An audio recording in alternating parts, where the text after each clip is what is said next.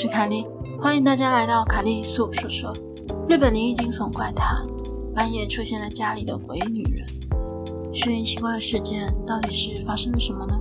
希望你的耳朵能带你感受到毛骨悚然的氛围。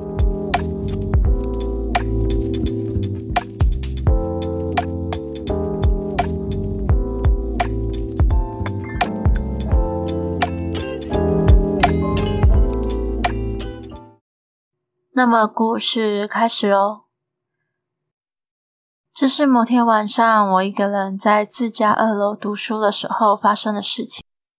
我老家那个地方不太干净，灵异现象从来没有停过。那天我以为是家鸣，但连海报都想起来了，好像不太对劲。所谓的家鸣，就是房子因为温度或湿度而发出的嘎嘎声，在新盖好的房子更为常见。但日本以前认为是叫家明或名家的小妖怪在摇动房子，而当海报响了没多久之后，外头就传来走上楼梯的声音。我原本以为是大哥回来了，但上楼的脚步声竟一直没停。过了三分钟，我终于觉得不对，打开门往外看，楼梯上居然站着一位手足无措的陌生姐姐。啊，阿强在吗？阿强是我大哥。这瞬间，我发现她应该是大哥的女朋友吧。我便告诉她，她还没回来哦。那个姐姐露出怅然的表情，说了声“是哦”，便转身下楼了。我心想，大哥交往的对象真怪。回到房间后，我才突然想到，诶，大哥正在出差啊，还要两个星期才会回来。他女朋友怎么可能不知道？而且我怎么连大哥在出差都忘了呢？想到这里的时候，我的背后突然有人跟我说。那我可以在这里等到他回来吗？随即我失去了意识。等到我再睁开眼睛的时候，已经是早上了。醒来后，我觉得那应该是梦吧。这时候我的手机响了，是大哥打来。大哥跟我说，他从小一起玩到大的朋友过世了，要我去帮他上个香。没办法，我只好到大哥说的地址去。但我现在想想，真的不太对劲。一般来说，守灵中的人家都会在附近立牌子，但这家却没有。我觉得很奇怪。走到了房子前，也没有任何人在接待宾客。我以为是大哥说错地址了，正想拿出手机的时候，一位阿姨从大门走出来，叫住我：“是阿强吗？”我急忙回答：“啊，我是阿强的弟弟。”阿姨就说：“对嘛，阿强已经毕业了啊。”阿姨笑着请我进门。一问之下，这里是大哥朋友家，没错。但他过世已经五年了，而且丧礼大哥也有去参加。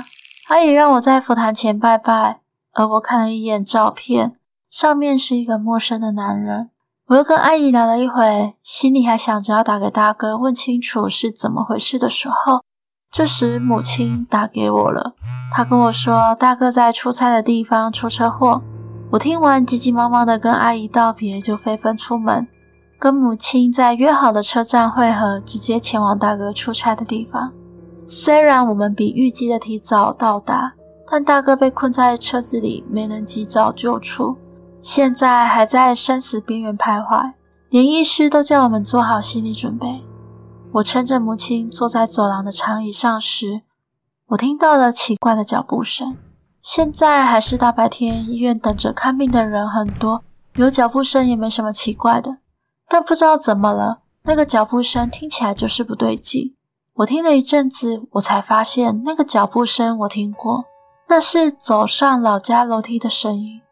突然，眼前出现我在家里见过的那个姐姐。还没吗？还没吗？还没吗？还没吗？听着姐姐不停的重复碎碎念，我突然发现她就是这一切的根源。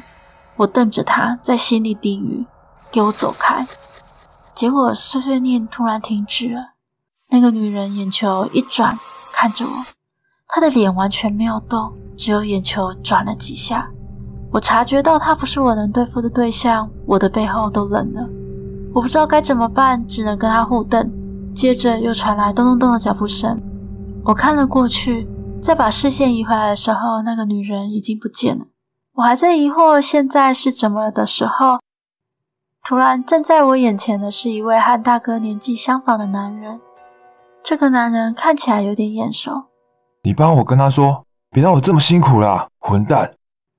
说完，他用拳头咚咚敲了自己两下，便消失了。而原来那个男人是大哥过世的同学。后来大哥平安苏醒了，我问大哥他有没有打给我，大哥却说他并没有打给我，手机里也的确没有大哥打来的记录。而大哥听我说完这次不可思议的遭遇时，大哥哭了。因为那是他过世的同学救了他吧。故事结束喽。今天的节目就到这里喽。欢迎在 First Story 的留言区留言给我，也可以到 YouTube 或是 FB 粉专找我。下次你想听听什么故事呢？我们下次见喽。